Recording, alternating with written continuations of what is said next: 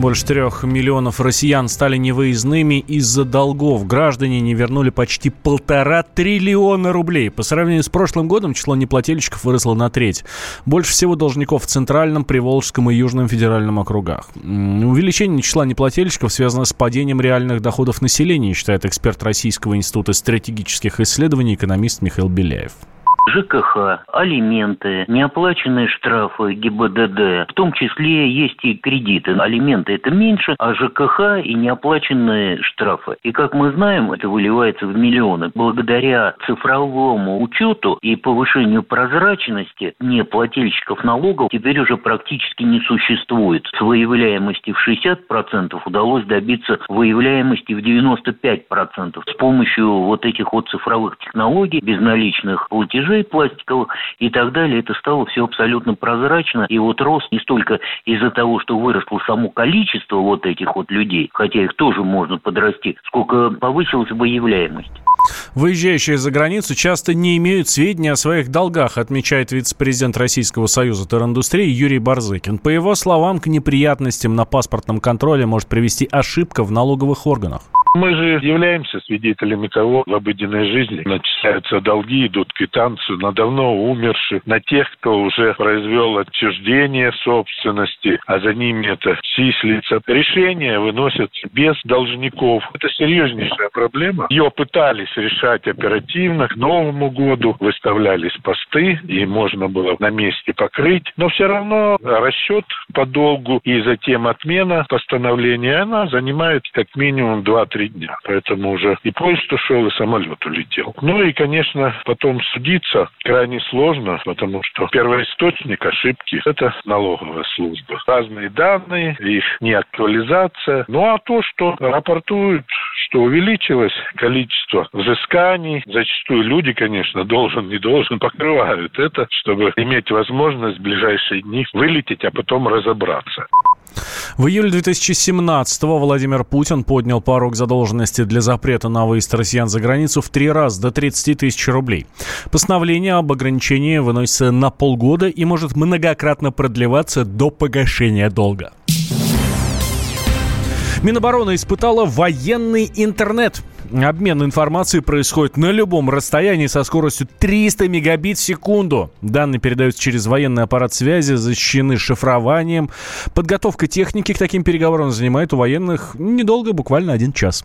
Главный редактор журнала «Арсенал Отечества» Виктор Мураховский отметил, что главная задача военного интернета – связь с системами автоматизированного и боевого управления – это такое популярное название военный интернет. Это сеть связи вооруженных сил, имеющая глобальный размах, использующая различные каналы связи. Это и спутниковые, и радиорелейные, и тропосферные и так далее. От обычного интернета, во-первых, отличается тем, что она никакой физической коммутации, то есть связи с обычным интернетом не имеет. Это закрытая сеть, каналы связи защищены, аппаратура гарантированной или временной стойкости. Надо понимать, что из сетей общего доступа, то есть из интернета, доступа к военной сети, вот этому военному, так называемому интернету, просто нет физически. Вообще наличие этой сети даже не видно. Министр обороны и его заместители имеют возможность общаться с любым подразделением вооруженных сил России, где бы оно ни находилось. Главное – это использование ее в интересах боевого управления войсками и применения вооружения и военной техники. Такая сеть есть у американцев глобальная и не глобальные сети есть у некоторых других развитых стран, например, у Франции, у Великобритании, у Китая. Скрытый глобальный интернет э, также можно использовать в зонах чрезвычайной ситуации, где образовались проблемы с привычной компьютерной и телефонной связью.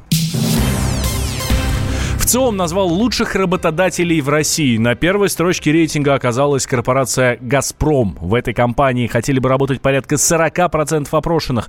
На второй позиции расположились российские железные дороги. Тройку лидеров замыкает Роснефть. Кроме этого, россияне хотели бы работать в Сбербанке, в Лукойле и в Аэрофлоте. Интерес соискателей обусловлен высокими зарплатами в данных компаниях и раскрученностью бренда, отмечает руководитель пресс-службы HeadHunter Александр Джабаров Попадание этих компаний в рейтинг самых популярных работодателей России вызывает удивления, поскольку все они находятся в числе лидеров своих отраслей. Традиционная нефтегазовая отрасль э, на протяжении многих лет является самой привлекательной отраслью для работы, поскольку всем нам хорошо известно, что нефть и добыча сырья – это высокооплачиваемая технология и высокооплачиваемая сфера. У данных компаний в настоящее время открыто свыше тысячи вакансий по всей России. Все они, к слову, работают и во многих регионах страны. Именно этим объясняется знание большинства россиян об этих компаниях и условиях труда. А также стоит отметить, что все эти компании достаточно сильно вложились в популяризацию своих HR-брендов, что тоже дает себе знать и выразилось в результатах опроса.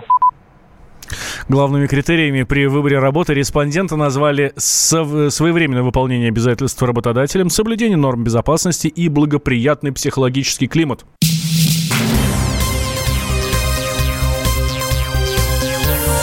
Темы дня. Вы слушаете радио «Комсомольская правда». Меня зовут Валентин Алфимов. Россияне стали меньше верить телевидению. За 10 лет число тех, кто скептически относится к сказанному на голубых экранах, увеличилось на четверть. Это все следует из результатов опроса Левада-центра. А если в августе 2009-го телевидению верили 79% россиян, то сегодня всего лишь 54%. В первую очередь доверие к телевидению сохраняют люди старше 35 лет. Быстрее всего аудитория снижается у главных федеральных каналов. Их зрители перекочевали перекочевали в интернет социальные сети, которые за 10 лет выросли в три раза. Также россияне назвали пятерку журналистов, которые вызывают наибольшее доверие. Это ведущий ток-шоу новостных программ Владимир Соловьев, Андрей Малахов, внимание, Андрей Норкин, а также Владимир Познер и Ольга Скобеева. Ведущий Артем Шейнин считает, что результаты опроса, проведенного Левадой, некорректны два опроса, которые по большому счету противоречат друг другу. С одной стороны, доверие к телевидению упало, а с другой стороны, у них, э, как мне говорили люди, которые звонили, что в списке 10 ведущих, вызывающих наибольшее доверие, только ведущие э, федеральных каналов, и из 10 9, э, из 10 8 это ведущие политических программ. Ну и о чем разговор? Я, я их спросил, попали ли туда великие журналисты Дути Собчак, они мне сказали, что нет. При выборке 1,6 тысяч человек, 137 населенных пунктах 50 регионов. Э, вы примерно представляете себе, какое количество людей они опрашивали в каждом населенном пункте. Это несложно посчитать, да? Примерно 8-9 человек. Ну вот, собственно, это и есть цена этого вопроса. В начале этого года фонд «Медиастандарт» подсчитал, что телевидение до сих пор остается самым востребованным каналом для получения информации. 76% россиян смотрят телепередачи. Никогда не смотрят э, телевидение 3% респондентов. Интернет как основной источник информации занял второе место. Пресса – третье. Радио как книга. Развивает воображение. Но для тех, кто хочет больше, мы ведем свой YouTube-канал – все эфиры, трансляции, именитые гости, крутые спикеры, громкие заявления и провокации. Бурная жизнь прямо из студии. Радио «Комсомольская правда». Надо и сто раз услышать, и один раз увидеть.